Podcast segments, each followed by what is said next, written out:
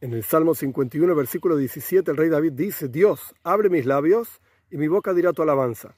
¿Qué está tratando de decir el rey David? ¿Por qué no puede abrir los labios directamente? ¿Para qué le pide a Dios que abra los labios y diga la alabanza de Dios? Una de las explicaciones es que en la práctica, por cuanto Dios es infinito y nosotros como criaturas de Dios somos finitos, limitados, ¿qué podemos decir sobre Dios? Pues nada. Entonces el rey David le pide, Dios, vos abrime los labios y entonces automáticamente mi boca va a poder decir tu alabanza. Otra explicación, la palabra labios, fasaim, está relacionado con la palabra límite, sfas, como sfasayam, la orilla del mar, el límite del mar. Entonces el rey David está pidiéndole a Dios algo muy profundo.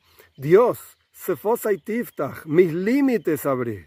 Haceme una persona infinita, ilimitada, y automáticamente mis labios van a poder recitar tu alabanza.